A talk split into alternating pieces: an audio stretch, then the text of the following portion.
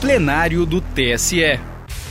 A resolução aprovada pelos ministros do TSE, que trata dos atos gerais do processo eleitoral, abrange procedimentos básicos para as eleições de 2024, como atos preparatórios, fluxo de votação e fases de apuração, totalização até a diplomação dos eleitos.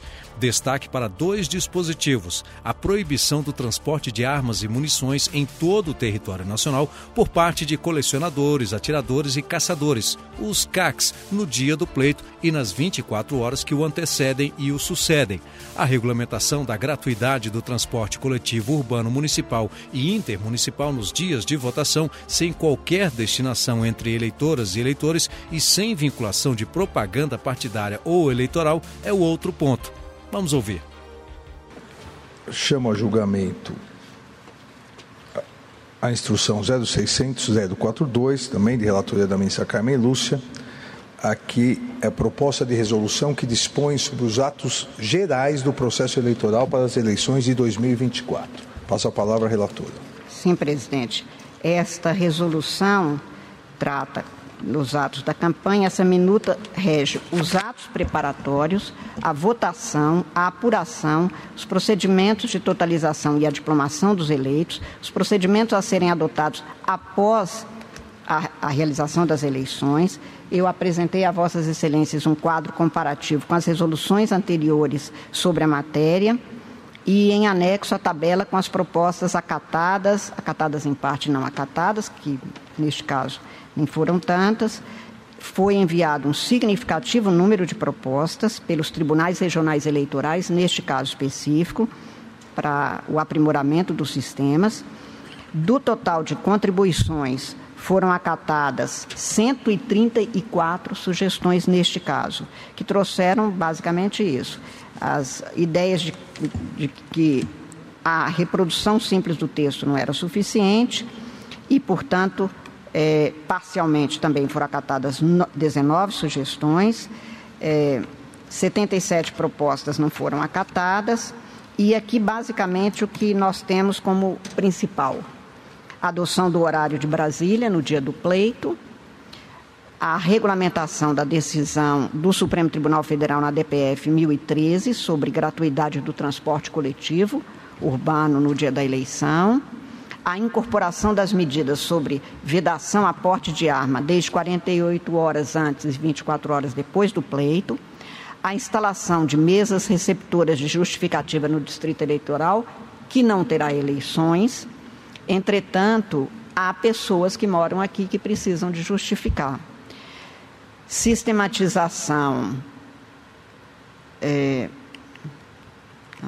sistematização de regras sobre transferência temporária de eleitores, com reestruturação de um capítulo para a inclusão dos assentados rurais, das polícias judiciais, agentes penitenciários, juízas e juízes auxiliares a facilitação do exercício do voto por pessoa indígena, quilombola, residente em assentamento rural, com deficiência ou em prisão provisória, a obrigatoriedade do fornecimento de fones de ouvido inteiramente descartáveis àqueles que têm necessidades especiais na sessão eleitoral, a revisão e o aprimoramento dos procedimentos de geração de medidas e preparação das urnas, votação, transmissão de dados, totalização, incorporação do sistema de transportador via web como alternativa de transmissão de arquivos de urna em locais remotos, reestruturação da sessão para o segundo turno, previsão de inclusão como apoio logístico dos convocados que atuarão nos testes de integridade da urna,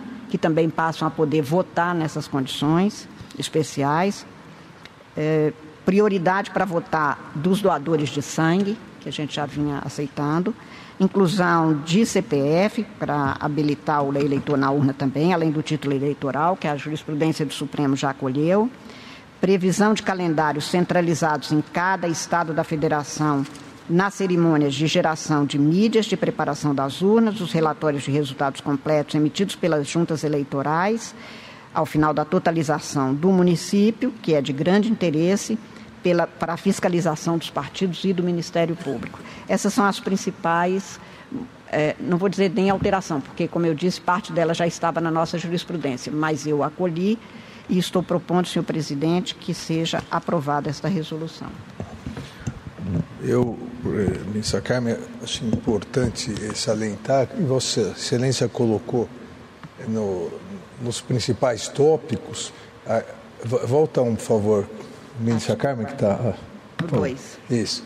A, a regulamentação da gratuidade do transporte coletivo urbano no dia da eleição, nós, nós aqui no Tribunal Superior Eleitoral decidimos isso e o Supremo Tribunal Federal é, acolheu determinando a gratuidade.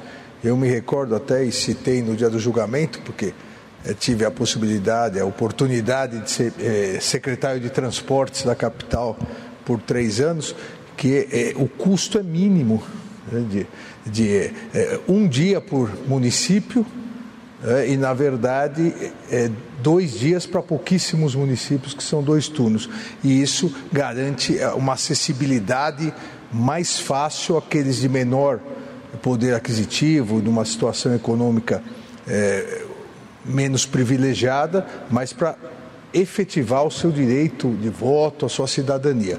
E também, Vossa Excelência, agora consolidando para essas eleições, é, um, uma alteração que se iniciou no pleito passado, é, a adoção do mesmo horário em todos os em todos os estados da federação. Isso se mostrou muito importante nas eleições gerais e da mesma forma será nas eleições municipais, porque é possível que o TSE proclame o resultado para todos, é, comece a apuração e já proclame para todos é, os municípios. E a questão importantíssima né, da vedação ao porte de arma, da regulamentação dos CACs para evitar qualquer tipo é, de violência. Então, realmente, é, é, questões Em relação à gratuidade do transporte, a Justiça Eleitoral, desde essa decisão, e o Supremo também, fechou as portas a uma forma que havia de cooptação de eleitores, porque eles não tinham como ir votar, e aí nós tínhamos este problema permanentemente em eleições. Exatamente. Então, eu acho que realmente era importante. Agradeço, Vossa Excelência. Há alguma observação, alguma divergência? Então, aprovada a resolução. Para mais informações, procure no site tse.jus.br pela instrução 0600 042. Justiça Eleitoral, a voz da democracia.